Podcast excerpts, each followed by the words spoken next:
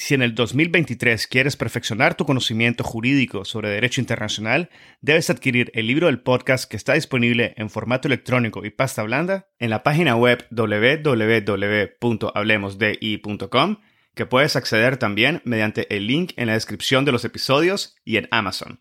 El libro ofrece 16 capítulos que analizan diversos aspectos históricos y contemporáneos del derecho internacional público, el futuro de las Naciones Unidas, el surgimiento del derecho ambiental internacional, así como la justicia y los procesos internacionales, incluyendo aquellos ante la Corte Internacional de Justicia y la Corte Penal Internacional. También incluye cuestiones relativas a los derechos humanos y el derecho internacional humanitario, como la reparación de las víctimas de crímenes internacionales, el derecho de los pueblos indígenas, el derecho del mar y la llamada Blue Economy. Adquiere el libro y disfruta de contenido jurídico de primer nivel y en español. Este es el episodio número 4 con el profesor David Fernández Vitores.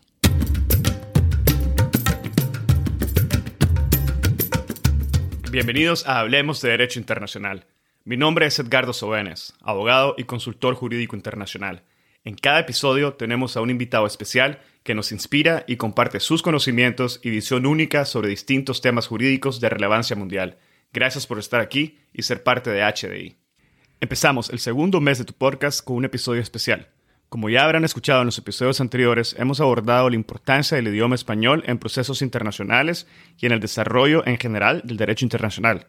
Teniendo presente la fundamental importancia del idioma, y siendo este el primer podcast sobre derecho internacional en español en su estilo, me parece lógico incluir un episodio enfocado en el idioma español, por lo cual en este episodio tuve el placer de conversar con el profesor David Fernández Vitores sobre la importancia de las lenguas dentro de los organismos internacionales. El profesor Fernández Vitores nos comenta sobre su entender de la lengua, sobre el multilingüismo y la importancia estratégica de los idiomas, el aspecto demográfico de la lengua española, los idiomas dentro del sistema de Naciones Unidas y la Unión Europea, sobre el idioma y las fuentes científicas y doctrinales, Asimismo, ofrece una visión única sobre los idiomas, los procesos internacionales y las cortes y tribunales, sobre la diferencia entre la interpretación y la traducción, sobre la percepción de documentos y alegatos orales, las fortalezas y desafíos del idioma español y muchos temas más. Tu apreciación y entendimiento de los idiomas, y en especial el español, será altamente favorecida después de haber escuchado este episodio. El profesor Vitores es doctor en la lengua española y literatura, máster en interpretación de conferencias y licenciado en ciencias políticas y sociología.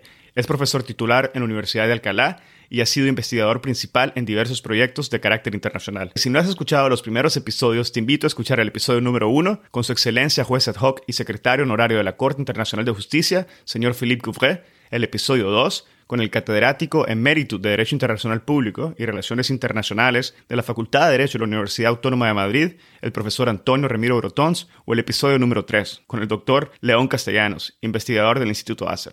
Espero que disfruten de este episodio y lo compartan con quienes consideren podrían beneficiarse del contenido y sean parte fundamental de este proceso de diseminación y difusión de temas de derecho internacional. Sigan al podcast en Spotify, Google Podcasts, Apple Podcasts o cualquier otra plataforma que utilicen. Recuerden que el podcast es gratuito, pero si estás en una posición en la cual puedes pagar una suscripción mensual o quieres contribuir en agradecimiento de algún episodio en especial, lo puedes hacer desde la página de acceso al podcast en edgardosobenes.com o en hdi.buzzsprout.com. Sus contribuciones permitirán que sigamos creando contenido del más alto nivel en español y para la audiencia hispanohablante. Y ahora, empecemos. Muchas gracias, profesor Vitores, por aceptar mi invitación y acceder a conversar en este episodio sobre nada más y nada menos que la importancia de los idiomas con un enfoque en nuestro idioma, el español. Bienvenido al podcast, profesor Vitores. Muchísimas gracias por la invitación. Eh, parece que la conexión no es la más óptima justo ahora. Eh, esperemos que vaya mejorando. Perfecto. Bueno, bienvenido y vamos a confiar en la tecnología con este episodio. Como es de, su conocimiento, profesor, este podcast es el primer podcast sobre derecho internacional en español en su estilo. Y en esta línea, para mí ha sido fundamental introducir en las conversaciones que he tenido con los invitados el valor de la lengua española, en especial dentro de un contexto relacionado al derecho internacional. Claramente, en este episodio que tenemos el día de hoy con ustedes es fundamental para poder engrandecer el ámbito de la conversación y entender aún más la importancia del idioma, que quizás muchas veces es un aspecto incomprendido o sobre el cual operamos en ocasiones de una forma inconsciente. En este sentido, me gustaría que, iniciáramos este episodio con una pregunta un poco elemental, y me refiero a qué debemos de entender por una lengua, por un idioma.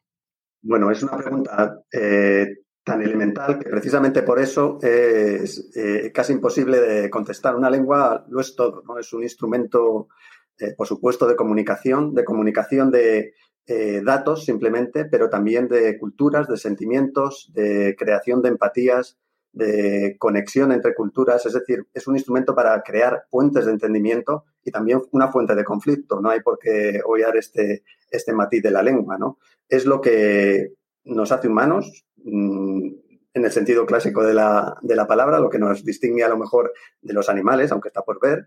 Eh, tenemos un instrumento codificado para entendernos en el mejor de los casos y para pelearnos en el peor de ellos, ¿no? Pero yo creo que está claro ¿no? que cualquier eh, tipo de entendimiento y, ya, pues, mm, por supuesto, eh, ya que es un podcast de Derecho Internacional, bueno, el primer podcast de Derecho Internacional, por lo cual les felicito, eh, pues es un instrumento potentísimo de negociación, de negociación y también de distorsión de las negociaciones, ¿no? porque muchas veces se enmascaran intenciones debajo del lenguaje y el lenguaje es un instrumento que muchas veces conecta, pero también desconecta y aleja del, interlocutor que tenemos enfrente. Entonces, esto yo creo que siempre hay que tenerlo presente. Definir una lengua, yo no me siento capacitado porque hay tantas definiciones ya por ahí buenísimas que, que yo creo que es mejor quedarse con la que mejor nos parezca, porque todos somos usuarios y somos dueños de nuestra propia lengua, ¿no? Es nuestro, nuestra forma de sentir, nuestra forma de expresarnos, nuestra forma de estar en el mundo, ¿no? Entonces yo creo que esa misma podría ser una buenísima definición de lengua, ¿no? Bueno, sí, claro, creo que como, él dice, no, eh, podemos entrar a un, a un ámbito de, definiciones que en el cual mismo nos podemos perder porque tanto una, una interpretación o una definición puede ser tan válida como la otra y, y mejor nos quedamos un poco con una explicación más, más de sustancia en vez de, de terminología. Pero dicho esto, podría comentarnos un poco sobre su apreciación del valor y la importancia estratégica de los idiomas. Me refiero a un contexto de multilingüismo, me refiero a un contexto de globalización y de sociedades hiperconectadas que no necesariamente comparten una única lengua. El valor estratégico de, las lenguas es eh, algo conocido a lo largo de la historia, ¿no? Cuando y siempre ha ido del lado del imperio, ¿no? Por ejemplo, la primera gramática en español, ¿no? que se hizo, la de Nebrija, eh, clarísimamente en las primeras líneas decía que es la compañera del imperio, la, lengua española, ¿no? Y esto ha ocurrido con casi todas las gramáticas que se han hecho en, eh, que han sido proyectos de Estado a lo largo de la, de la historia, tanto en inglés como también en, menor medida en, alemán, pero sobre todo en francés, que son casi los más defensores de eh, la lengua como instrumento de, de negociación política, incluso de, conquista o exploración en, el pasado ¿no? Eh, de, los países de referencia, me estoy refiriendo, ¿no? Francia, Reino Unido, por supuesto, eh, España. ¿no? Eh, es un instrumento importantísimo. El valor estratégico está asociado normalmente al, al, a elementos extralingüísticos, desgraciadamente. ¿no? Entonces podemos decir, el español es muy rico y tiene una capacidad de comunicación tremendamente amplia en el mundo, tiene una presencia globalizada, es oficial en 21 países, es mm, muy rico. muchísimo más el inglés, por ejemplo, que es oficial casi en, creo que en 52 países, el francés en, en 29, eh, pero esto es simplemente un efecto, no es una mm, cosa inherente al idioma, no es un elemento inherente al idioma, sino que es que las naciones en las que se hablaban esas lenguas eh, progresaron económicamente, políticamente, y aventajaron, desgraciadamente o por fortuna, socialmente a otras. Y por eso ahora mismo tiene una mayor presencia el inglés, no porque sea una lengua muchísimo más vehicular que pueda ser el español, ¿no? Eso lo tenemos claro, ni el francés. Es simplemente porque las principales economías del mundo pues están, eh, eh, eh, se comunican en estas lenguas, ¿no? Me estoy refiriendo a Estados Unidos, por supuesto, en el caso del inglés, pero también en el caso del francés a, Francia, aunque ya tiene mayor presencia porque siempre ha tenido esa, esa vitola de, eh, de gloria perdida que intenta mantener, pero en el ámbito lingüístico cada vez es menor, aunque todavía es muy presente. Pero, eh, sin duda, el valor económico que hay que respalda una lengua es importantísimo a la hora de su presencia. El valor eh, de la cultura de ese país o de la cultura de los países que, en los que se habla es importantísimo para determinar cuál es la presencia de un idioma en el ámbito internacional. Por supuesto, aquí tiene mucho que ver pues, la comunicación científica, ¿En qué se publican los principales hallazgos? ¿Cuáles son los principales adelantos eh, tecnológicos? ¿Qué lengua han tenido detrás? Eh, ¿Cuáles son los principales centros de investigación que hay ahora mismo en el mundo? Pues la mayoría, por ejemplo, hay que decir que seguramente están en Estados Unidos, en Reino Unido y cada vez más en, China. ¿Qué pasa? Que la cultura que hay detrás eh, muchas veces, en este caso, es anglófona. Y aunque el chino sea muy importante, eh, gran parte de la producción científica, por hablar de una producción, pero también tecnológica, se, eh, vende en el mercado mm, de manera anglófona. Es decir, se produce en chino, pero como es muy difícil vendérselo al resto del mundo, se hace a través de canales que son mayoritariamente anglófonos y también, por supuesto, hispanohablantes. ¿no? El valor estratégico está determinado por esos tres, esos tres eh, pilares, creo yo. ¿no? El valor económico asociado a la lengua, el valor cultural de transmisión y, por supuesto, y cada vez más, el, valor eh, científico y cultural que hay, que hay detrás, que mm, que son los que determinan un poco pues, cuál es la posición de cada una de las lenguas en el, en el mundo.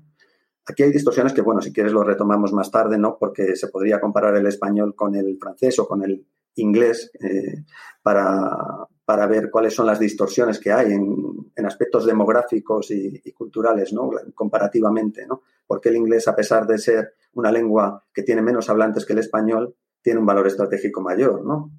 Y, y por qué, y por se utiliza, por ejemplo, en, la mayoría de los organismos internacionales más que el francés y que el inglés, ¿no? Pero bueno, a lo mejor esos son temas que estoy adelantando y no quiero tampoco meterme así de lleno en ellos, así que... de hecho, ya vamos a entrar en, unos breves momentos al aspecto demográfico de las lenguas, pero quisiera retomar un punto sobre, lo que acaba de mencionar y enfocarme en, en, en China. Yendo un poquito más atrás, al inicio del episodio, cuando conversaba sobre los elementos que componen una lengua, entre ellos se encontraba la cultura, la comunicación, las interpretaciones, etc. No, se está no está perdiendo China en esto un gran valor de su cultura al proyectarse a nivel internacional en un idioma que no es el propio de ellos? Aquí intervienen yo creo que aspectos eh, culturales de lo que es importante a la hora de exportar. Entonces, por ejemplo, eh, sí, estoy totalmente de acuerdo, Edgardo, en que están perdiendo un valor, pero por otra parte tienen una ventaja competitiva tremenda a la hora de adoptar una lengua común como pueda ser el inglés a la hora de exportar sus mercados, porque eh, sus productos, porque sus principales mercados eh, no están en China. Es cierto que es una potencia cada vez mayor de producción, en breve superará por Producto Interior Bruto a, los Estados Unidos, aunque todavía no lo, no lo ha logrado, eh, pero no hay que no hay que olvidar que los principales mercados de este taller del mundo, como se suele llamar a, China, em, son, están fuera de su, fuera de su territorio, ¿no? de, China continental.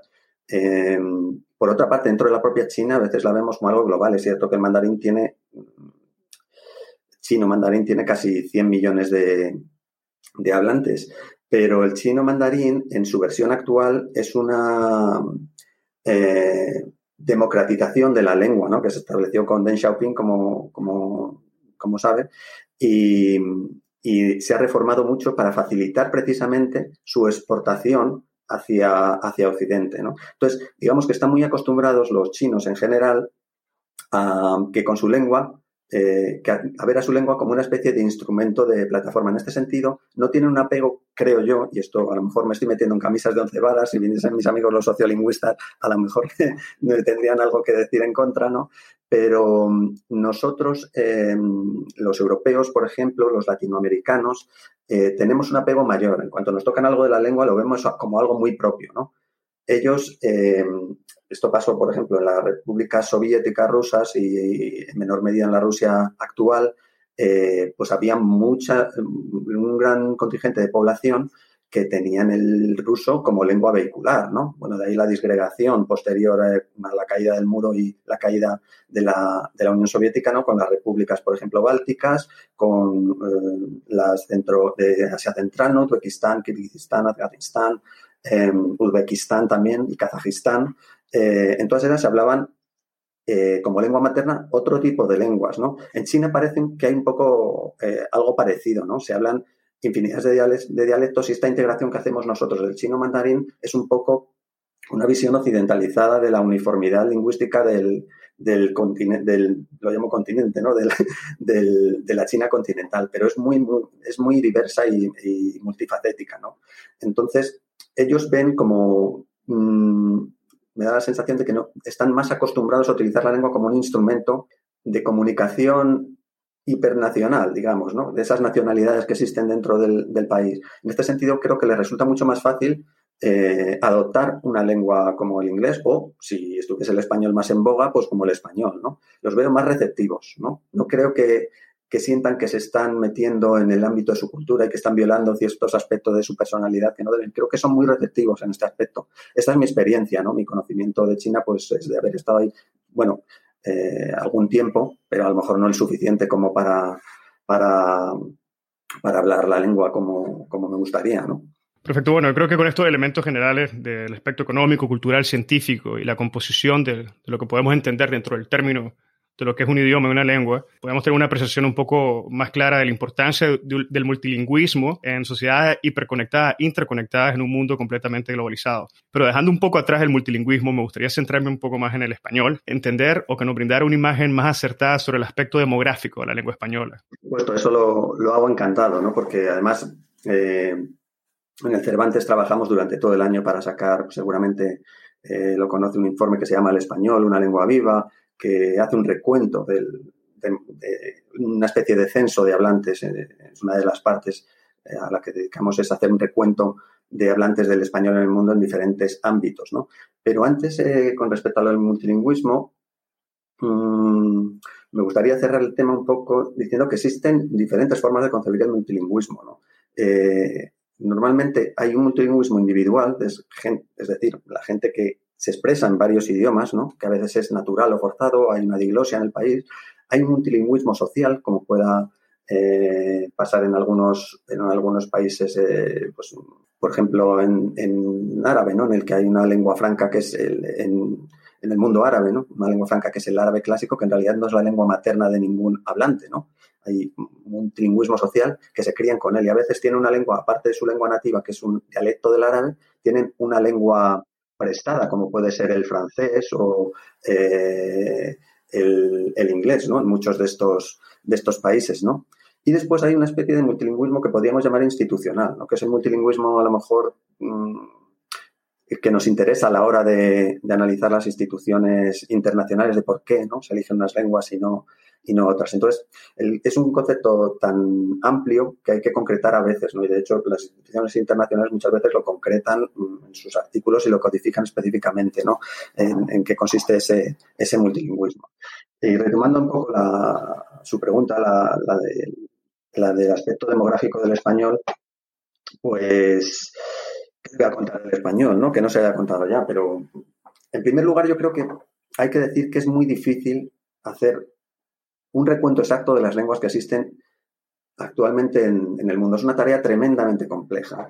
Y la dificultad, creo yo, no reside únicamente en, la ausencia eh, de un criterio universal que nos permita distinguir, por ejemplo, si dos hablas con cierto grado de, de comprensión, de inteligibilidad mutua, han de considerarse dialectos de un mismo idioma o dos lenguas diferentes, sino también la dificultad reside en el hecho de que no existe un censo totalmente fiable que recoja de forma precisa eh, los datos relativos a los hablantes de los distintos idiomas que hay en el planeta. Sí, ya sé que estamos en eh, el siglo XXI, en 2020, y que hay miles de instrumentos que pueden cuantificar cosas, ¿no? Pasan desde una tabla de Excel hasta los instrumentos más, más sofisticados de la ciencia actuarial, ¿no? Como suelen decirlo ahora, ¿no? Pero eh, son matices tan tan poco cuantificables, tan cualitativos los que definen qué es una lengua y qué es un dialecto que no nos ponemos de acuerdo ¿no? a la hora de saber, por ejemplo, cuántos idiomas hay en el mundo. Así hay, por ejemplo, fuentes que dicen que hay 7.000 idiomas. Esto es una fuente muy conocida, es Ethnologue la que lo dice. Lo que sí podemos decir, y aquí entra un poco el, el punto del valor estratégico de, los, estratégico de los idiomas, es que la mayoría de los habitantes del globo sabemos que se comunican un número muy reducido de estas lenguas. Eh, algunos idiomas Sabemos que cuentan con una población eh, nativa muy extensa, como por supuesto el chino, del que hablábamos, el español, sin duda alguna, el hindi y el inglés. Pero otros no tienen una demografía tan, tan potente, ¿no? Y, y, sin embargo puede que sí que posean una amplia difusión internacional, como es el caso del francés, del árabe, por ejemplo, ¿no? que hemos dicho que prácticamente no tiene hablantes nativos, nativos me refiero del Fosja, del árabe clásico, o, el portugués, que tiene hablantes nativos, eh, y, una difusión internacional también relativamente amplia. En este contexto, en este contexto, y sirva de introducción para saber cuál es la posición del español aquí, podemos decir que el español es la segunda lengua más hablada en el mundo como lengua nativa, eh, tras el chino mandarín, ¿no? que actualmente cuenta, también es difícil eh, hacer un recuento de estos hablantes, pero pues mil millones de hablantes. De la lengua española sabemos, mm, a ver cómo lo puedo resumir, ¿no? sabemos que tiene una demografía muy amplia, eh, sabemos que esta demografía eh, está en constante crecimiento y que se localiza de manera especialmente intensa, por supuesto, en el continente americano, pero también en la península ibérica, ibérica. Pero su rastro podemos seguirlo también en otras regiones del planeta, ¿no? O sea, y aquí hago referencia un poco a la dispersión geográfica, ¿no? Porque em, eh, si nos fijamos en el continente americano, la dispersión geográfica del idioma español brilla por su ausencia, ¿no? Es muy, muy compacta, ¿no? Muy compacta, en el sentido de que los países en los que se habla ocupan territorios contiguos, ¿no? Em, pero sí que tenemos, por ejemplo, en Guinea Ecuatorial, en la que es un país hispanohablante, es decir, nos, nos brinda un poquito de dispersión geográfica, que sí que tienen, por ejemplo, el francés y, el inglés en este sentido, con lo cual tienen mayor presencia internacional y global.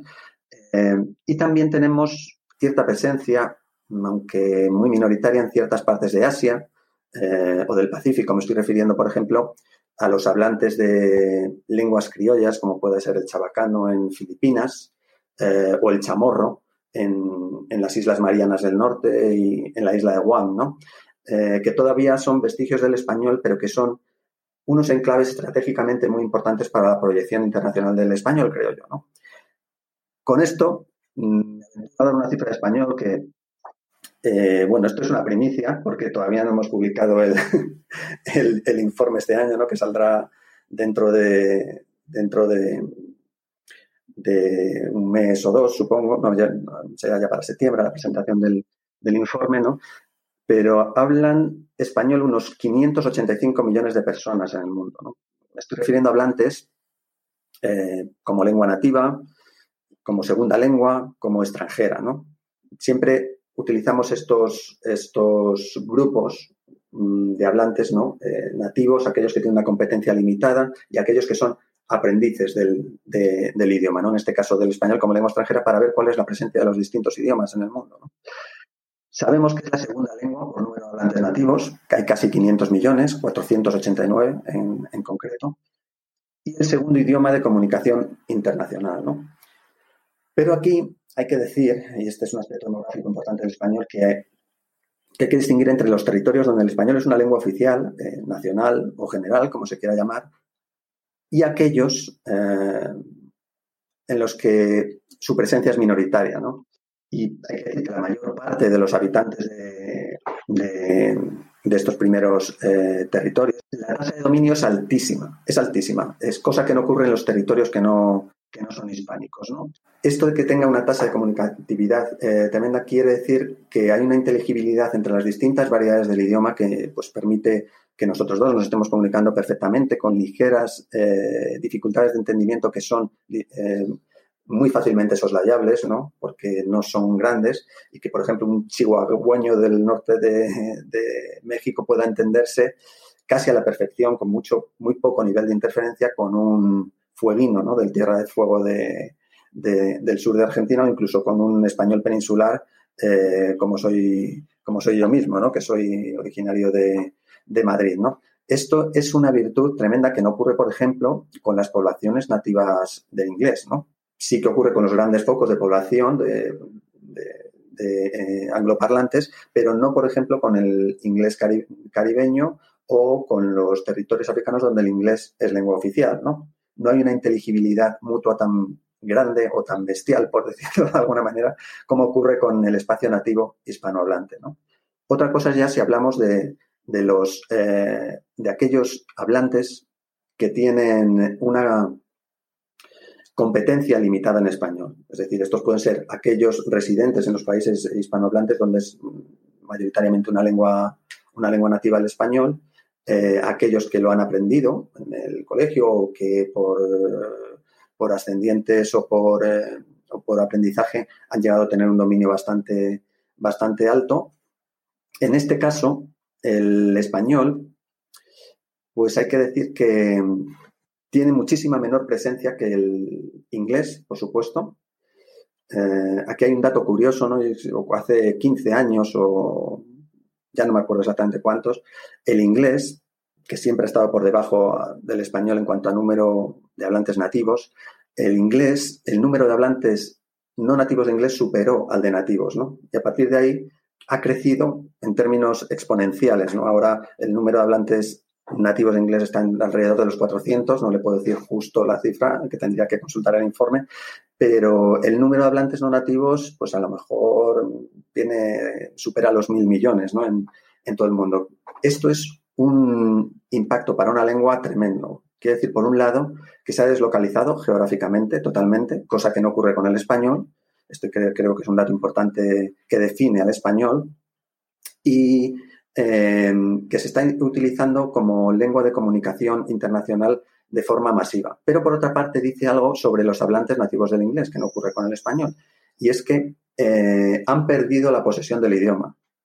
Han perdido la posesión del idioma en el que yo, por ejemplo, cuando aprendí inglés, que no soy anglófono bilingüe, yo aprendí pequeño pues un poco eh, el inglés teniendo como referencia el inglés de Oxford.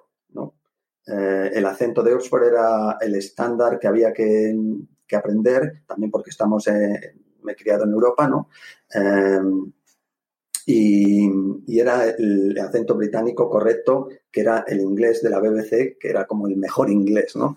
Em, ahora, si uno ve la BBC, por ejemplo, mm, hay multitud de acentos, que además lo hacen un poco a propósito, ¿no? Para dar una vitola de inclusión, que, de la que siempre hecho gala la, la BBC, ¿no? Y también en mayor medida incluso la, CNN ¿no? y las, cadenas generalistas norteamericanas. ¿no?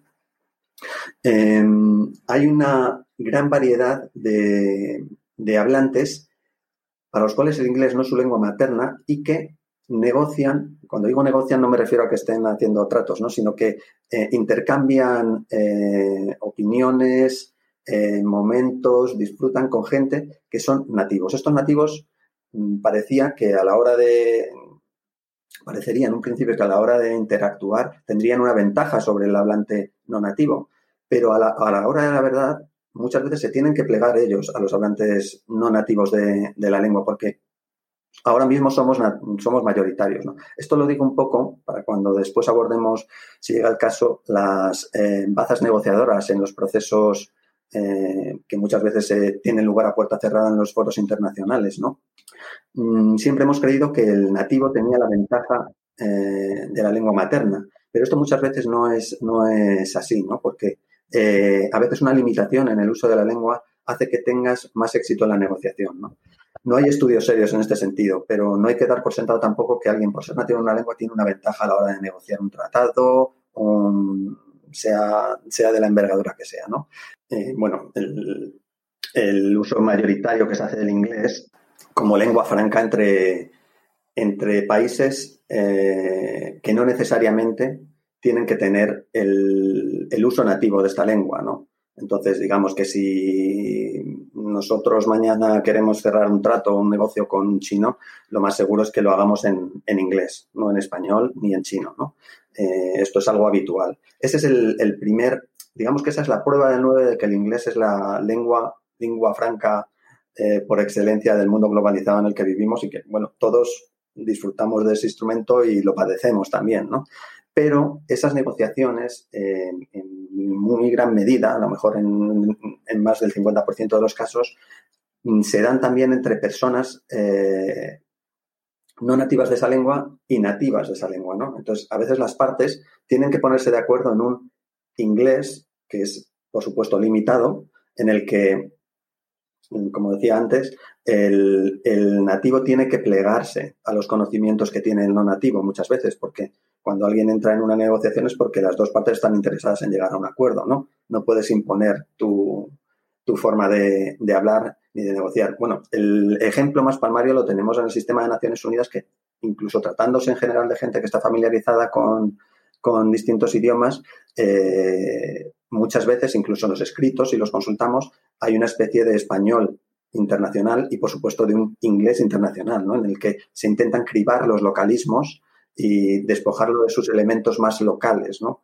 para que sea comprensible mm, para un español de México y también para un español de, España, ¿no? para, para, un hispanohablante de México y para un hispanohablante de español, por ejemplo. ¿no? Eso es algo, eso es algo que, de lo que se cuidan mucho las instituciones internacionales, especialmente la, la Organización de las, de las Naciones Unidas. ¿no?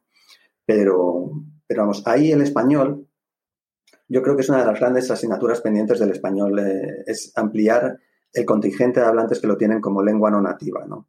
Y ahí mm, es difícil, es difícil marcar una estrategia de cuál es eh, la forma correcta de promocionar un idioma, porque como digo, muchas veces va ligado al imperio, ¿no? Entonces, el imperio, desgraciadamente ahora, y la cabeza del imperio es anglófona, ¿no? Del, imperio mundial, ¿no? Hasta que se demuestre lo contrario. Estas cosas han cambiado a lo largo de los años, ¿no? Una época fue el, español, clarísimamente, pero ahora no está, no está ocurriendo eso, ¿no? Como mencionabas hace, como mencionabas hace, hace al inicio del episodio, la lengua acompaña normalmente al imperio. Pero con, esta, con este aspecto demográfico, esta radiografía demográfica y geográfica que nos has dado sobre distintas lenguas que incluyen el español, quisiera entrar precisamente al tema de Naciones Unidas y preguntarte si este, esta misma demografía de las lenguas se ve reflejada dentro del sistema de Naciones Unidas y quizás también podrías elaborar un poco sobre la representación que tiene dentro del sistema de la Unión Europea. Ah, pues, mira, muchísimas gracias. Eh, Claro, yo como hispanohablante yo tengo que defender mi pabellón lingüístico, por supuesto, eh, y aquí es difícil, es difícil, bueno, no es difícil responder. Clarísimamente, eh, por demografía, desde luego el español está, está infrarrepresentado en el sistema de Naciones Unidas, ¿no? Y eh, si hablamos también de la Unión Europea, mm, está infrarrepresentado está representado de manera igualitaria el, español al resto de las lenguas porque así lo exige su legislación interna, la legislación interna, ¿no? Eh, pero no tiene la presencia que tiene el francés, por ejemplo. ahora discutimos diferentes, diferentes instituciones, ¿no? sobre todo en, el ámbito del, Tribunal de la Unión Europea, ¿no? en el que el francés es la lengua vehicular. Eh, por número de habitantes está eh, bien representado, pero claro, no se tiene en cuenta la proyección internacional que tiene el español dentro de la Unión Europea con respecto a la que tiene el inglés, que es muy inferior. Entonces tiene una mayor representación dentro de la Unión Europea el francés y sin embargo la proyección internacional que tiene el español es mil veces mayor, ¿no? bueno, mil veces mayor, es mucho mayor. ¿no?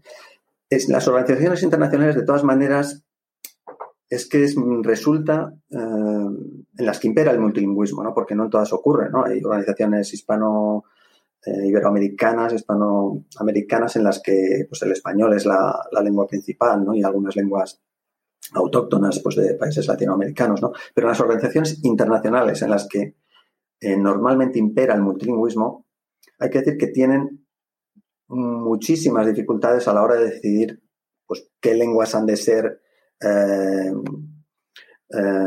las, sus lenguas de funcionamiento y cuáles no, ¿no? Y de hecho, si nos eh, analizamos un poco la historia de pues, las principales, la Sociedad de Naciones y también las, la, Organización Posterior de Naciones Unidas, incluso la Unión Europea, esta decisión es una fuente habitual de conflicto, ¿no? Eh, no solo en los estadios eh, iniciales de estas organizaciones, sino también a lo largo de toda su de toda su vida útil. Y es que, al igual que la fijación de una lengua oficial, por ejemplo, en un contexto nacional, significa privilegiar o una lengua en detrimento de otras, de otros idiomas del país en el que se hablen, el establecimiento de una o varias lenguas oficiales, eh, también se habla de lenguas de trabajo, que son distintos los estatus, es una elección que afecta pues, a la distribución de poder, ¿no?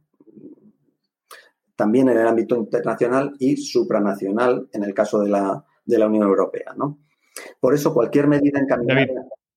Si podrías elaborar un poco, solo rápidamente para, para no dejarlo en el tintero, ¿Cuál es la diferenciación entre una lengua del trabajo en el contexto que estabas mencionando anteriormente? Sí, perfecto, tienes razón porque te, agradezco que me, me, lo preguntes porque a veces doy cosas por sentado y a lo mejor no, no están tan claras, así que te invito a que me interpretes todas las veces que haga, que haga falta, ¿de acuerdo?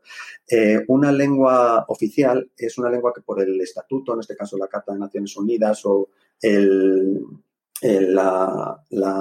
los tratados de la Unión Europea, se establecen como oficiales que tienen una serie de derechos, ¿no? Es decir, pues eh, a la hora de traducir todos los documentos oficiales, los tratados tienen que estar en todas las lenguas oficiales y lenguas de trabajo son las lenguas propias de cada una de las instituciones, ¿no?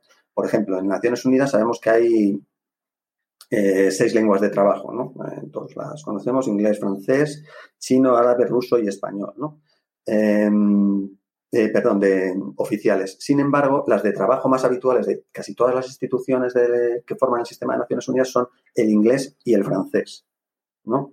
Quiere decir que todas las deliberaciones, eh, las negociaciones eh, de la Asamblea General, por ejemplo, eh, se suelen hacer en, en, en estos idiomas oficiales y son los idiomas vehiculares. Después se traduce a todas las lenguas oficiales, pero no son los idiomas de, negociación de, en principio, ¿no? de, gran parte del sistema de Naciones Unidas. Esto ocurre en muchísima menor medida porque se respeta muchísimo más el multilingüismo en, la Unión Europea. ¿no? La Unión Europea, fíjate si es importante dentro de las organizaciones internacionales el asunto de las lenguas y que levanta tantas pasiones que eh, una anécdota es el, reglamento, el primer reglamento que se aprobó en la Unión Europea cuando, cuando se creó, ¿no? en los tratados de Roma y el, primer reglamento que se aprobó fue el que define su régimen lingüístico. Es el reglamento número uno de la entonces Comunidad Europea, ahora eh, Unión Europea, ¿no? Eh, que definía cuáles eran las lenguas oficiales, ¿no? porque sin un estatuto que regule cómo se realiza la, comunicación es imposible llegar a un entendimiento. ¿no? Entonces es, curioso. ¿no? De hecho, en bueno, idiomas de trabajo, idiomas de oficiales, hay muchas sesiones dentro de, la, de la Unión Europea en el que siempre ha tenido a gala la defensa del multilingüismo, ¿no? porque es algo tan sustancial a la identidad de todos los países que integran la Unión Europea, ¿no? que, es imposible hacerlo de, de otra manera. ¿no? Pero aunque la, el Parlamento Europeo, por ejemplo, que es la instancia en la que las sesiones son públicas, uno puede asistir incluso por Internet a los debates del Parlamento Europeo, hay traducción, interpretación simultánea en todas las lenguas. Todo lo que de cara al público eh, mm, tiene la Unión Europea, en general es multilingüe, pero después hay muchas sesiones de trabajo dentro de la propia Unión Europea que no salen a la luz pública, en la que el régimen lingüístico eh, es un poco limitado. O sea, este es un término a lo mejor un poco técnico. Un régimen limitado es cuando eh, de las 24 lenguas oficiales que hay, por ejemplo, en la Unión Europea, solo se emplean pues dos, tres, seis, en función de las que se considere oportuno. Y es un poquito pues para, por ahorrar costes, por eh, agilizar los trámites y por no generar, no ralentizar un poco las reuniones, ¿no? En la Unión Europea menos, pero en Naciones Unidas sí que se utiliza una cosa y es que mm, esto en la Unión Europea se llama el método danés, ¿no? Por ejemplo, cuando en una reunión más o menos hay un nivel de,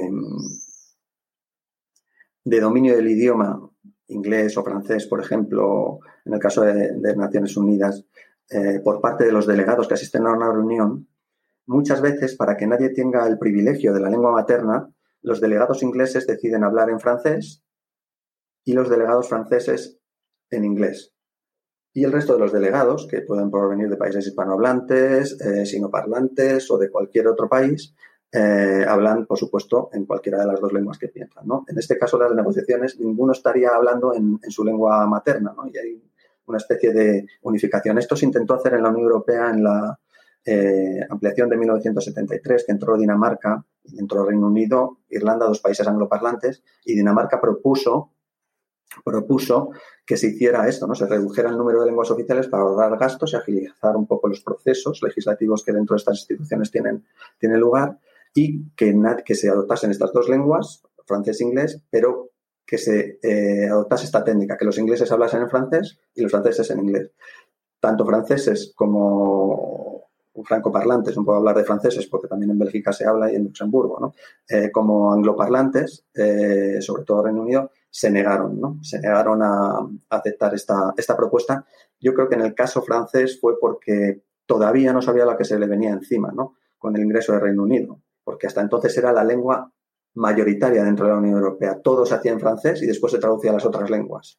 ¿No? Era como el inglés actualmente, ¿no? Y poco a poco ha ido perdiendo terreno, ha ido ganando terreno el inglés en detrimento del francés desde esa época, ¿no?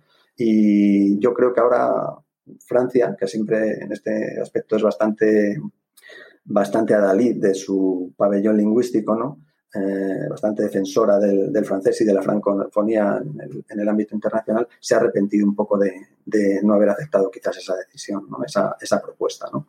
La mayoría de las organizaciones que integran el sistema de Naciones Unidas eh, siempre ha considerado el multilingüismo como una manifestación más de su carácter eh, bueno, su carácter universal, ¿no?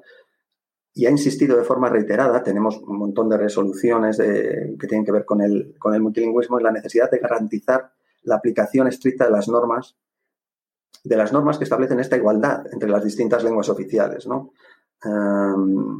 Pero muchas veces, aunque esto eh, ocurre eh, de derecho, no es una situación que muchas veces veamos reflejada en la práctica, ¿no? Gran parte de las reuniones a las que asisten los representantes de los Estados miembros se, celebran sin servicios de interpretación o con documentos que no están disponibles en todos los idiomas establecidos en el régimen lingüístico de la ONU. Entonces, aquí hay eh, pues, muchos agravios comparativos. ¿no? ¿Y qué pasa? Que aquí el inglés, eh, perdón, el francés eh, está sobre representado en el sistema de Naciones Unidas, ¿no? Porque, quiero decir, comparado con el español, eh, no tiene tanta presencia internacional, ¿no?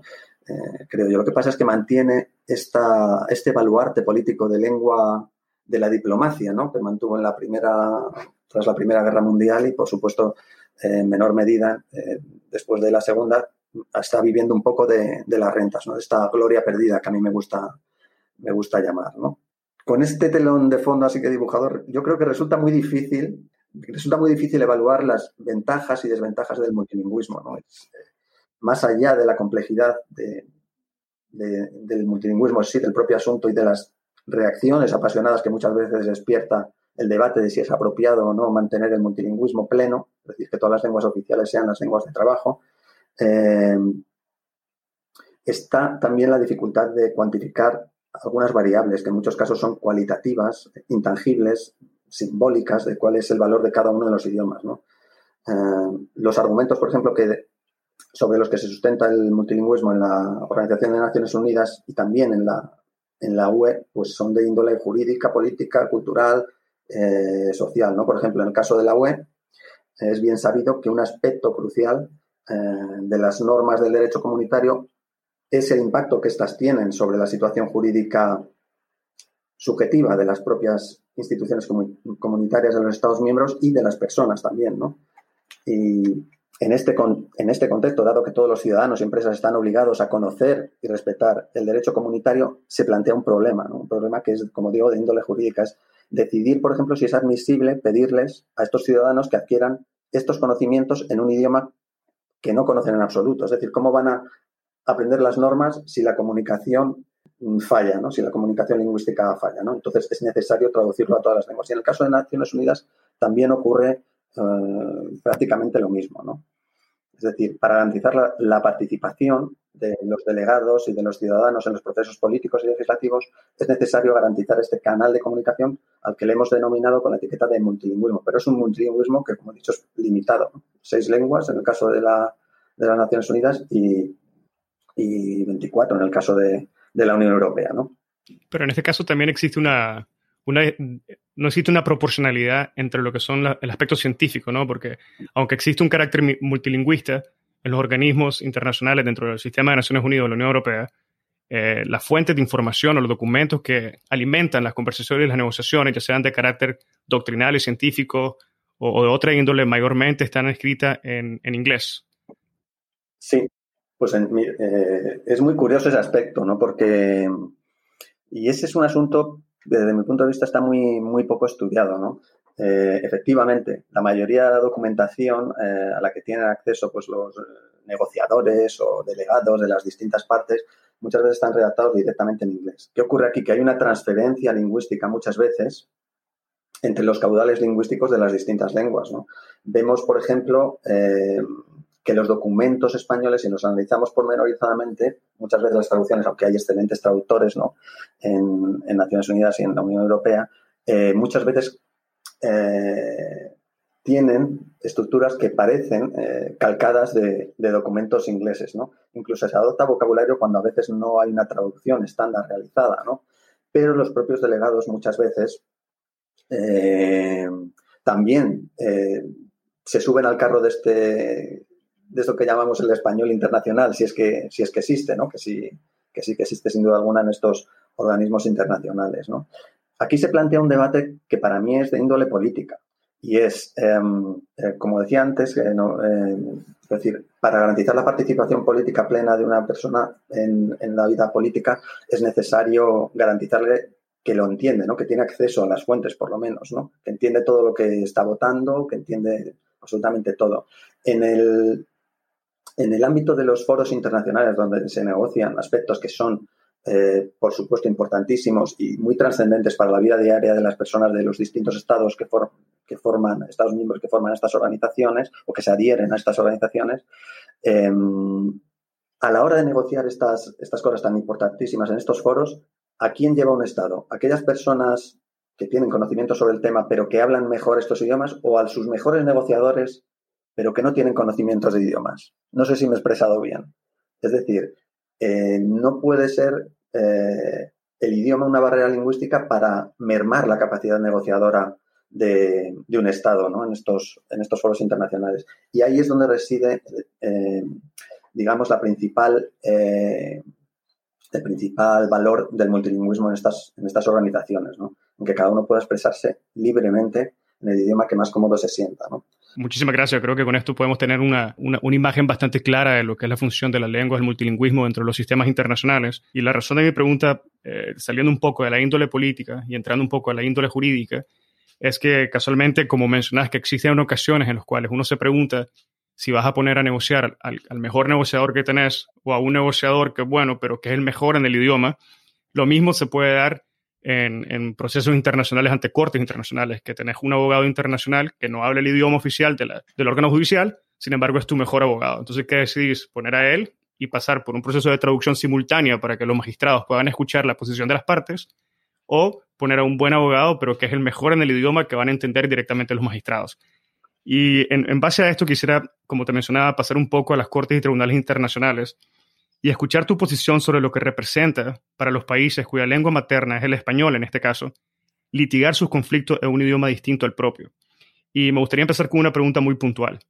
Algunas cortes o tribunales internacionales tienen como lengua oficial, no como lengua de trabajo, sino como una lengua oficial el inglés y el francés, por lo cual considero que es importante determinar desde un inicio cuál es la relación ¿Cuál es la relación que existe entre estos tres idiomas? En otras palabras, es qué tanto se puede confiar o qué tanto podemos valernos que el mensaje que se desea transmitir, que originalmente está en el español, va a llegar al receptor de forma fidedigna una vez que ha sido traducido al inglés o al francés. Ojalá tuviera una respuesta óptima para, esa pregunta que es interesantísima, por otra parte, ¿no? Porque además eh, entiendo que, dada tu trayectoria, pues eh, habrás tenido esta, esta situación, te habrás enfrentado a esta situación seguramente en, más de una ocasión.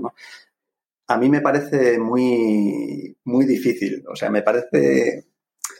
Volvemos a, la última cuestión ¿no? que, estábamos, que estábamos debatiendo, ¿no? Hasta qué punto eh, uno está seguro de estar diciendo lo que cree que está diciendo ¿no? en, en otra lengua. ¿no?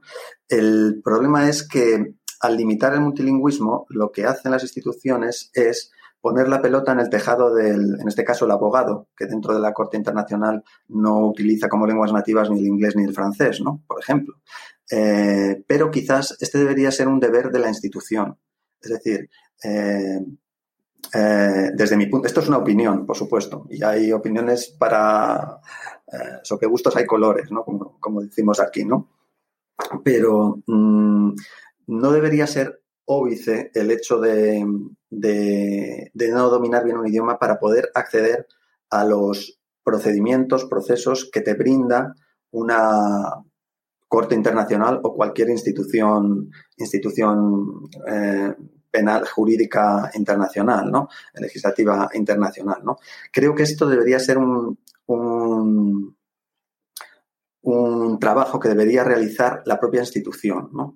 Para garantizar que los procesos sean eh, completamente transparentes, eh, que no haya distorsiones en el, en el mensaje ni en los argumentos de los abogados, porque si ya en la propia lengua uno se lee las argumentaciones muchas veces en algunos procedimientos y ya hay algunas veces problemas de comunicación, pues imagínate si a eso le tienes que añadir el problema de expresarte en una lengua que no es la nativa, ¿no?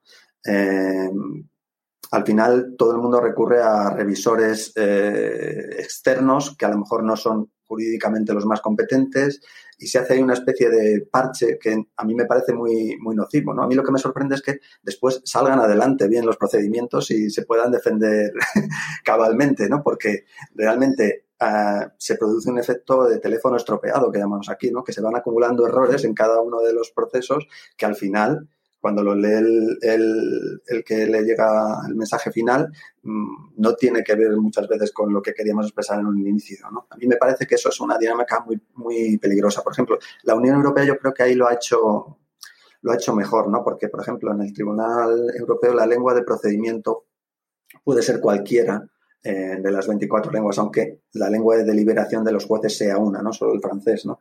Pero en la Corte Internacional... Eh, Naciones Unidas, al haber solo dos lenguas, pues se limita bastante ¿no? la capacidad de, los litigantes en este caso, ¿no? Pero por otra parte es comprensible, ¿no? Que hay debate, eh, el debate sobre la eficiencia de los sistemas eh, para limitar el, el, régimen lingüístico de en los procedimientos está muy, vamos, está muy en el candelero, no está resuelto y no se sabe muy bien qué, qué, es lo mejor, ¿no? Entonces yo esto, por supuesto, es una opinión personal, ¿no? Que no quiero que pase más allá de eso. No, claro. Vale la pena aclarar que, eh, los procedimientos ante la Corte se pueden llevar en un, idioma distinto a los oficiales cuando las partes lo, lo, consideren oportuno y se arreglan las traducciones necesarias para que se puedan presentar los alegatos en un idioma distinto al inglés o al francés. La pregunta, claro, está en, en, lo que se pierde en este proceso de traducción. Y como vos mencionabas, incluso cuando, en términos de evidencia, estamos, el idioma, entiendo yo, la lengua evoluciona y si estamos hablando o presentando documentos de 1825, de 1650, que fueron escritos originalmente en un idioma distinto al francés y el inglés, y ahora son traducidos a la actualidad, ya en ese proceso en sí la misma lengua se ha transformado, y además de transformado ahora pasarla a otro idioma, asumo que se pierde todavía más del, del, del, sentido original con, con, el que, con el cual fue escrito. Entonces, este, esta es la reflexión más o menos de lo que cuando uno va a a un proceso y tiene que, que, hacer este cambio de idioma, tanto en términos de evidencia como en términos de presentación de alegatos, eh, puede, puede afectar la posición que, que se pretende proteger.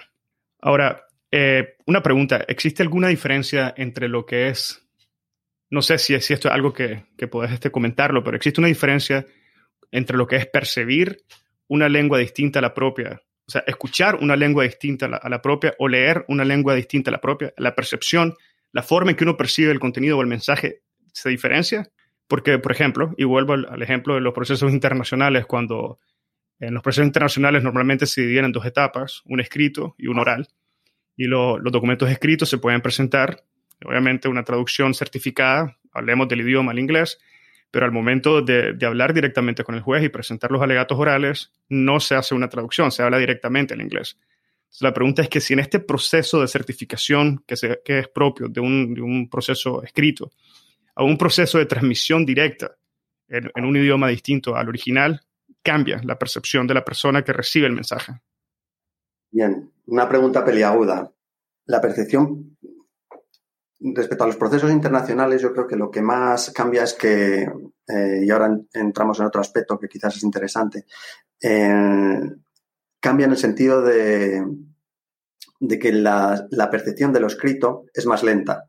Es decir, tú tienes eh, el privilegio de poder leerlo atentamente, muchas veces en casa, analizar el documento. Si quieres expresarte eh, por, escrito, eh, lo puedes hacer, comprobar si has cometido algún error, si no, mientras que la comunicación oral exige la inmediatez.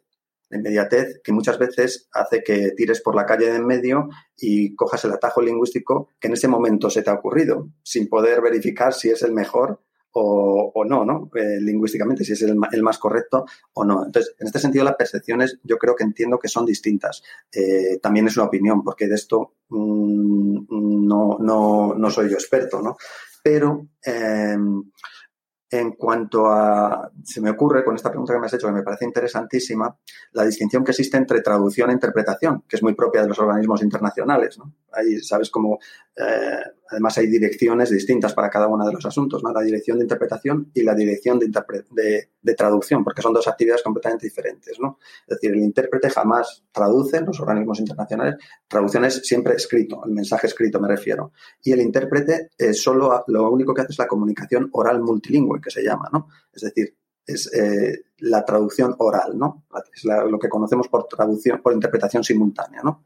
Estos dos cuerpos están muy diferenciados en los organismos internacionales precisamente porque la percepción que se tiene eh, de, estas, de estas dos em, expresiones, es decir, la escrita y la, oral, son distintas, pero también como canal de emisión, es decir, la percepción que se tiene a la hora de emitir mensaje de manera oral y escrita es distinta, porque la precisión cambia. La manera de educar a, estos dos profesionales es totalmente distinta, ¿no? Mientras que uno es meticuloso, lo, eh, el traductor me estoy refiriendo es meticuloso, lo hace en casa, lo comprueba 100 veces antes de entregar al cliente final, que en este caso son las instituciones, el intérprete tiene que hacerlo de manera inmediata según habla el orador hasta que lo recoge eh, aquella persona receptora final de este mensaje, con lo cual tiene que adoptar a veces una, hacer resúmenes eh, muchas veces, otras veces, mm, por eso se llama interpretación, porque tiene que interpretar el mensaje y dárselo digerido al, a la persona, al interlocutor, ¿no? Eh, en este caso son dos actividades muy distintas. En el caso de la traducción, bueno, en esto voy a decir que, por ejemplo, en, Naciones Unidas no tengo constancia de estudios, pero en la Unión Europea eh, el porcentaje de comunicación escrita en, gente de distintos idiomas es muchísimo mayor al de la comunicación oral. Es decir, que hay mucho más intercambio de correos electrónicos, de documentación, de todo este tipo de cosas en el plano escrito dentro de las instituciones internacionales que en el plano hablado, ¿no? Que eh, muchas veces no tenemos la espontaneidad que nos gustaría en una lengua que no es la, materna. En el caso jurídico, concretamente, eh, en el caso de la Unión Europea es tan difícil la comunicación y, por tanto, la argumentación oral que a los eh, intérpretes, cuando van a interpretar en, una vista oral del, Tribunal de Luxemburgo, vamos, el Tribunal de la Unión Europea, se les paga un día más. Uno, el día que trabajan y otro, solamente para documentarse y estudiar la documentación que, van, a, que van a citar y que para no, cometer errores, ¿no? Porque ha habido, yo en interpretación, en el contexto de Naciones Unidas, me acuerdo con el fallo de Pinochet, de los jueces, los lores que, estaban ahí eh, diciendo, bueno, acusando a, no sé si lo recuerdas, a Pinochet de, pues, los crímenes de humanidad y tal, que, en español, por lo menos la interpretación que estaba saliendo por todos los canales de televisión, no quedó claro si condenaban a Pinochet o no, ¿no? En, una de estas traducciones, ¿no? Y esto es tremendo, ¿no? Porque puede ocurrir también. Eh, siempre, gracias a Dios, los poquitos errores que se cometen en interpretación, digo pocos porque yo creo que deberían ser muchísimos más, dado, dado los, dada la naturaleza de la profesión, tienen como el backup o el, la red de seguridad de, los documentos traducidos. ¿no? Entonces, ahí eh, tanto abogados como delegados siempre pueden consultar y muchas veces las negociaciones ya se va con el tema resuelto, ya, ya se va con el tema estudiado, ¿no? Se sabe la documentación, qué cosas hay que decir, cuáles no. Entonces, digamos que esa es el, la última fase de la, de la, del procedimiento en el caso jurídico, del proceso de, negociación en el caso de, que se estén discutiendo, pues lo que sé, eh, unas partidas presupuestarias, ¿no? Para, para, aplicar algún, en algún medio o en otro, ¿no? Sí, en realidad, como menciono, creo que es un, un tema que, que, a veces escapa un poco la, la, observancia de las personas que se involucran en procesos o ya sean en negociaciones y no, no, no toma la, la conciencia necesaria que se requiere para poder entender la complejidad de la lengua y, y la necesidad de transmitir el mensaje que querés transmitir en tu lengua. Porque volviendo un poco a lo que estábamos hablando también dentro del sistema de Naciones Unidas, eh, y lo traspaso, lo, estoy poniendo ahora en el sistema jurídico, la, existe una fuente del derecho que son las doctrinas y se denominan como las doctrinas de los publicistas de mayor competencia. El detalle está en que la mayoría de estas doctrinas están escritas o en francés o en inglés y por lo tanto no refleja necesariamente la cultura, la cultura jurídica o, el, o la interpretación de la norma como, como, como se interpreta en el país que es, en el país que es parte del conflicto, parte de, la, de la disputa y del procedimiento de la corte. Entonces, a veces yo encuentro aquí una, una cierta complicación en cómo poder encontrar un argumento, un sustento a tu argumento en una doctrina que no comparte tu historia, tu interpretación o tu cultura. Entonces se vuelve una herramienta que, o, por una parte, avanzás la interpretación de, una zona geográfica distinta a la tuya, o te ves limitado a poder citar doctrina porque no, no, no engloba el objetivo de, lo que uno está buscando dentro del proceso. A mí me, me, parece una labor complejísima esa, ¿no? Y entra ya dentro de pues, los, eh, propio oficio de los abogados internacionales, asesores, ¿no? Eh, por supuesto, yo creo que yo no soy un experto en eso, yo me dedico a analizar un poco el uso de las lenguas y en este sentido me fío de lo que de lo que me dicen los profesionales, que pues, tanto intérpretes, traductores o abogados como, como tú, pues eh, tenéis contacto con las, con las instituciones internacionales, los foros internacionales de negociación, ¿no? Pero me imagino que habrá una enorme cantidad de, lagunas eh, a la hora de sustentar las argumentaciones jurídicas o de otra índole en, términos de que sean inteligibles en, en, mesas de negociación internacionales, ¿no? Eh, claro, eh, me imagino que la creatividad eh, estará al orden del día, ¿no? Tendréis que hacer, tendréis que hacer eh, cosas imposibles, ¿no? A la hora de, explicar cosas que para uno a lo mejor están totalmente claras, ¿no? Pero... Sí, porque, porque también se han dado los casos, por ejemplo, en los que uno, eh, las personas estudian el derecho internacional, por ejemplo, para tomar un ejemplo, habrán muchos, pero personas que estudian el derecho internacional lo estudian en inglés y son de, son de habla hispana, son hispanoparlantes, pero estudian en inglés la doctrina, la jurisprudencia, la literatura, y después se ven en situaciones en las cuales regresan a sus países o tienen un proceso en español, pero no manejan la terminología en el idioma español o no encuentran una traducción adecuada a lo que aprendieron a través de la literatura escrita ya sea en inglés o en francés. Claro, este es, un, este es un tema ya que está fuera del ámbito de las instituciones internacionales, aunque también dentro de ellas, ¿no? Pero, por supuesto, eh, sin ir más lejos, dentro de, del ámbito anglófono y el, vamos, yo no sé, no, porque México tiene, tienen el mismo sistema. Eh, España, por ejemplo, eh, la jurisprudencia no tiene el peso que tiene en el derecho anglosajón, ¿no? que es eh, vinculante totalmente y es, eh, los precedentes judiciales son absolutamente importantes. En, España la jurisprudencia es únicamente consultiva, es decir, puede influir, pero, pero igual que puede influir la doctrina, ¿no? pero no es una de las fuentes primarias del derecho. Antes hay muchísimas otras, como, como bien sabes. ¿no? Entonces, este tipo de cosas es muy difícil de trasladar. Aquí en España, por ejemplo, hay una figura a la que yo pertenezco, eh, que me imagino que existe una réplica muy parecida en Estados Unidos, soy consciente de que sí que existe, eh, que es eh, la de los traductores jurados, que son precisamente personas habilitadas para traducir de una lengua a otra para intentar salvar, digo intentar porque no siempre se consigue, estas lagunas entre los diferentes sistemas jurídicos a la hora de interpretar documentos, pero es que no solo en los temas jurídicos, es que a la hora de traducir, por ejemplo, cosas muy sencillas, eh, no una partida de nacimiento, pero un expediente de notas, los sistemas de evaluación son totalmente diferentes en Estados Unidos o Reino Unido y en España, ¿no? O sea, para saber si una persona, aquí decimos sacar un 10 cuando es la máxima nota, pero claro, en, Reino Unido no se dice así porque evalúan por letras. Pues imagínate si esto en este nivel casi tan prosaico está, es así de difícil, imagínate en el nivel, en el nivel jurídico, ¿no? No sé, yo ya te digo que muchas veces eh, no entiendo cómo algunos procedimientos se llevan a cabo, porque veo en las traducciones a las que yo he tenido acceso tanta, a veces tantas, no errores, ¿no? Porque es que son cosas insalvables, que a veces son culturales, pero son errores acumulativos que dices, demasiada es la pericia de los abogados que ejercen para que sepan sacar algo de todo ese cúmulo de errores, ¿no? En las traducciones, porque yo me quito el sombrero ante, ante ellos muchas veces porque realmente no es que sea un mal trabajo de los traductores, para nada, son excelentes traductores, pero es que a veces es imposible hacerlo de una manera que sea realmente inteligible, ¿no? a veces se salva haciendo comentarios a, los propios documentos que lo único que hacen es poner de manifiesto la, la imposibilidad la imposibilidad de traducir bien un concepto, ¿no? Para decirle, para dar una pista al abogado que va, va, a utilizar ese documento, decirle, oye, esto, ocurre esto. Tú haz lo que te parezca con ello, porque yo no, no puedo comentarlo de una manera elegante esto, ¿no? Pero, bueno, es, es la vida que nos ha tocado vivir. Es muy cierto lo que mencionas y, bueno, claro, se refiere a los sistemas y las culturas jurídicas distintas entre, entre España, por ejemplo, mencionabas, y el Reino Unido.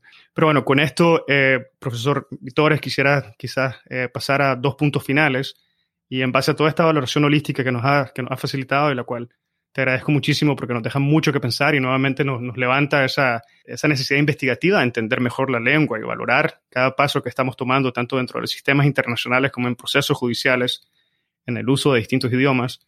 Me gustaría que nos comentaras un poco sobre el futuro del, del español, las principales amenazas presentes y futuras para el idioma. Pues más que las amenazas, voy a empezar por las fortalezas. Las, eh, las fortalezas del español son las que he remitido, ¿no? Una cultura vastísima a sus espaldas, un, una potencia demográfica tremenda, mayor que la del inglés, eh, una transmisión cultural y también científica potente, por lo menos en el pasado, eh, una comunicatividad muy alta, me refería en el mundo hispanohablante, como he dicho, ¿no? que no tiene, por ejemplo, el inglés y ni muchísimo menos el francés, pero a la sombra de estas virtudes, entre comillas, yo creo que se encuentran también sus principales retos, sus principales amenazas, ¿no?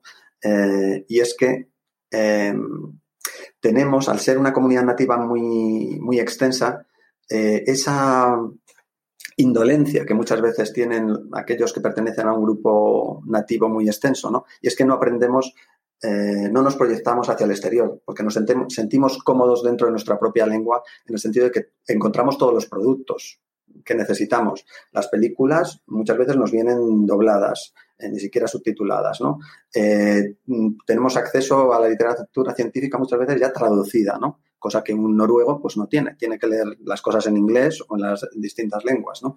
Em, esto, por supuesto, los más indolentes son los, son los angloparlantes, ¿no? que dicen, ¿por qué voy a aprender otras lenguas cuando todo el mundo se preocupa por aprender la mía? ¿no? Y es, es palmario la, eh, entre comillas, vaguería que tienen los angloparlantes a la hora de aprender otros idiomas. En Reino Unido, poquísimo, en Estados Unidos, vamos, solo el 20% de los alumnos eh, de las escuelas secundarias y tiene acceso al estudio de una lengua eh, extranjera que normalmente es el español, ¿no? Porque sabes que dentro de poco va a ser el, segundo país hispanohablante, Estados Unidos, ¿no? Por población hablante nativa o, que así se definan, ¿no?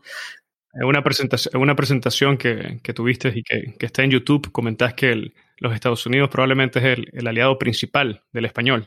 Bueno, eso es curioso, es una opinión que yo tengo y desde el, desde el Instituto Cervantes es algo que le dedicamos mucha atención al, a la presencia del español en Estados Unidos. Como hablantes nativos son aquellos que se definen como tales por el censo de Estados Unidos. Entonces, los cálculos que tenemos este año superan los 40 millones. Eh, quiere decir que todavía hay una población que, es, eh, que tendría una competencia limitada. Esta competencia limitada va desde el conocimiento de pocas palabras hasta un manejo eh, bastante, bastante alto de, la lengua, ¿no? O sea que hay, que hay que ponerlo en cuarentena, ¿no? Pero hay una gran población que ve el español como algo propio, como su seña de identidad, aunque maneje el inglés en su día a día, ¿no? Eh, sí, porque, y vuelvo un poco, ya que estamos cerrando la, el podcast, eh, al inicio, ¿no? la lengua va a rebufo del imperio, ¿no?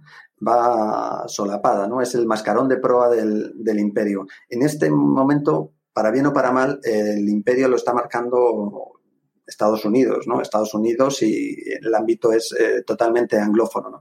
En este sentido, tener un contingente de población nativa tan potente en el principal país angloparlante que coincide que es la primera potencia mundial del mundo eh, y que es una comunidad, eh, la hispano la hispana, no solo la hispanohablante, que no, no coinciden, ¿no? La hispana, eh, tan dinámica económicamente, como se ha visto, ¿no? y cada vez tiene una dispersión dentro de Estados Unidos, porque tradicionalmente se concentraban en los estados del suroeste, ¿no? California, Arizona, Nuevo México, Texas, pero esta situación está cambiando y vemos actividad empresarial en manos de hispanos eh, en prácticamente todo Estados Unidos, pero se está extendiendo mucho a la costa a la costa este y está subiendo también a, sitios como incluso Dakota del Norte, donde la presencia ha sido muy, minoritaria. ¿no? Esto es, es, un dato tremendamente, eh, tremendamente positivo para la proyección del español. Eh, por otra parte, es la única lengua que hay en Estados Unidos. Estados Unidos se ha conocido tradicionalmente como eh, el cementerio de idiomas, ¿no? porque todo el mundo que llegaba allí acababa perdiendo su lengua materna y acababa hablando muy bien inglés, aunque se consideraba tal, ¿no? Hay una ley de hierro que en sociolingüística se utiliza, se emplea, que es la ley de las tres generaciones, ¿no? Que, que la tercera generación ya se pierde la lengua materna totalmente. Pues, aunque es cierto en el caso del español, es la única, es la única lengua que dentro de los Estados Unidos ha logrado eh, soportar, o sea, vencer esta, vencer esta regla que ha, ocurrido con todas las demás, las demás lenguas, ¿no? Es decir, ha alcanzado una masa crítica tan, tan enorme dentro de Estados Unidos que puede sobrevivir por sí mismo. Estamos hablando, digo que va a ser el segundo país hispanohablante dentro de, dentro de unos años, eh, superando a Colombia y a España, con lo cual estamos hablando de que dentro de esa comunidad puede tener todos los instrumentos eh, necesarios para que su cultura hispanohablante pueda seguir perviviendo, ¿no? Y si a eso le, unimos una concentración geográfica bastante intensa, como en el caso de Nuevo México, estamos hablando de que el 50% de la población de Nuevo México es, es hispanohablante, es hispanohablante nativa.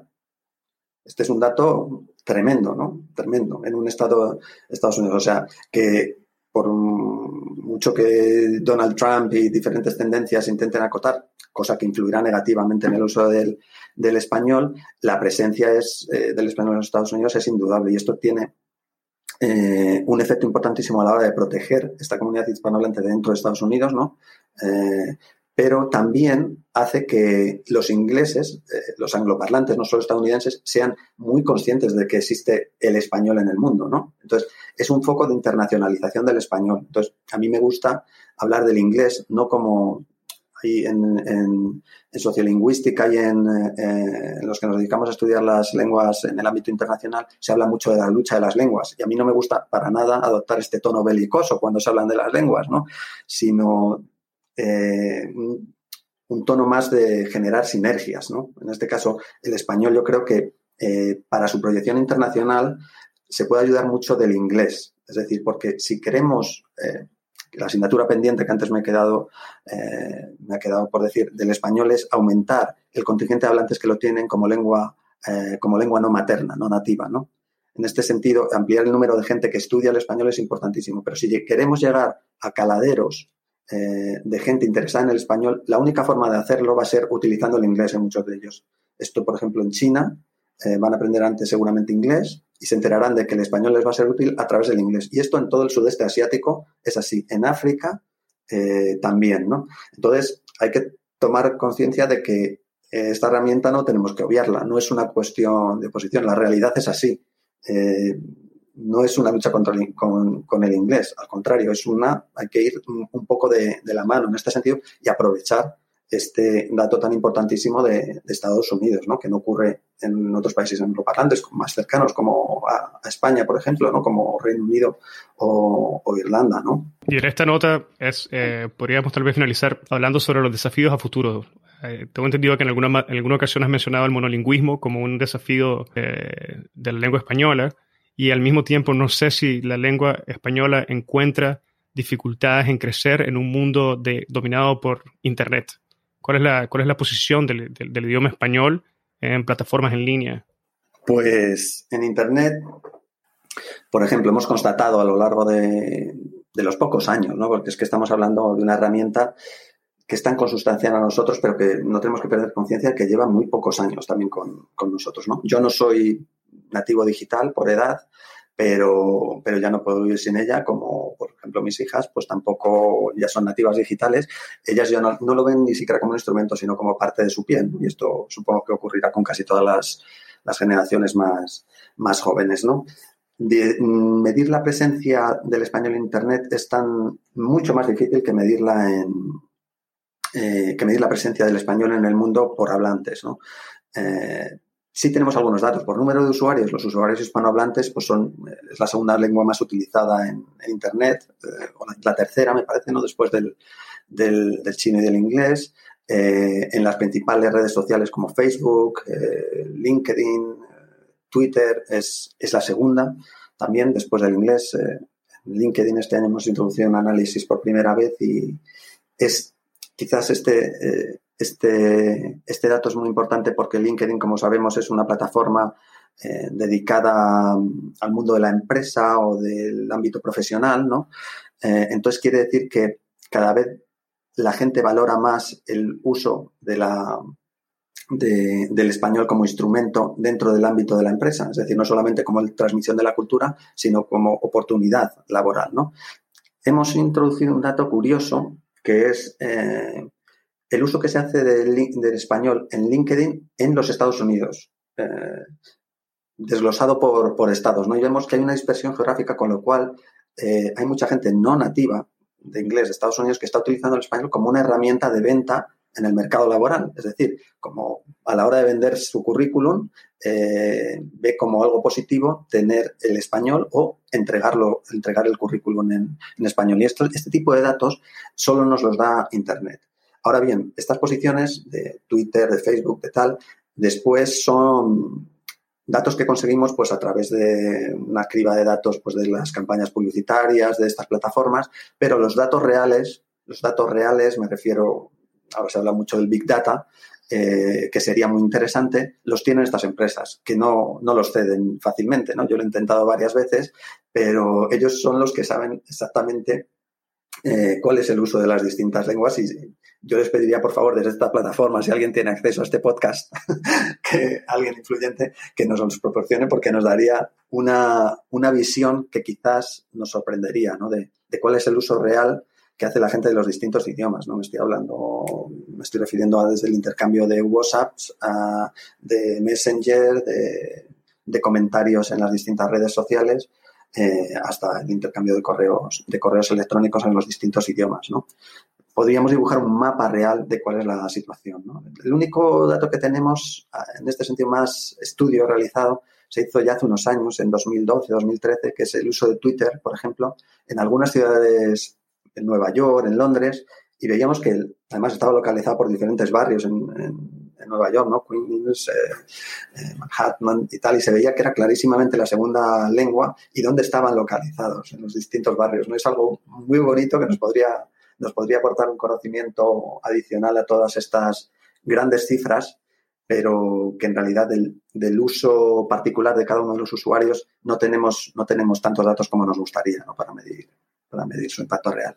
Bueno, profesor Vitores, no sé si antes de finalizar habría algún punto o algún elemento que quisiera enfatizar o, recalcar que no hemos conversado hasta el momento. No, pues mm, yo creo que hemos tocado casi todos los palos que hay que tocar cuando se habla de un idioma, no solo en instituciones internacionales.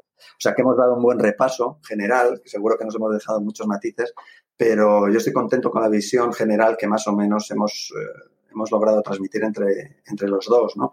Eh, en ese sentido, pues solo me queda agradecerte que me hayas dado la oportunidad de, participar en este programa tan interesante a unas sabiendas de que mis conocimientos, porque yo no soy abogado, eh, pues quizás no sean tan, tan relevantes para lo que pretende este podcast tan especializado, ¿no? Pero con tu ayuda yo creo que hemos dado una visión de conjunto de cuál es el, el panorama general. Bueno, al contrario, muchísimas gracias por darnos la oportunidad de, entrar a ese mundo maravilloso de los idiomas que, dentro de la carrera jurídica no, no, lo, no se explora de la forma en que debería. Esa es mi interpretación también. Creo que el idioma es fundamental en tanto transmite, como mencionaba al inicio, las culturas jurídicas, la, interpretación de la, de la, norma y la cultura en general. Y es fundamental poder expresarnos en nuestro propio idioma, en especial cuando estamos en procesos internacionales, y vuelvo a los procesos internacionales, pero me refiero a los procesos porque es fundamental. Son procesos por los cuales los estados están defendiendo eh, sus derechos, su, soberanía. Pero bueno, profesor, muchísimas gracias por abrirnos esta ventana nuevamente. Eh, ha sido un verdadero placer haber tenido esta conversación, haber aprendido tanto de la manera de un experto como de su persona y creo que la, audiencia va a encontrar muchísimo valor en sus reflexiones y espero que en otra ocasión podamos conversar un poco más sobre este fascinante mundo de los idiomas. Pues muchísimas gracias a, a ti, Edgardo. Y esto fue una conversación con el profesor David Fernández Vitores. Si encontraste este episodio interesante, te invitamos a que lo compartas y nos sigas en Spotify, Apple Podcast, Google Podcast o cualquier otra plataforma que utilices para escuchar tu podcast Hablemos de Derecho Internacional, haciendo clic al botón de seguir o al botón de suscripción. Hasta la próxima.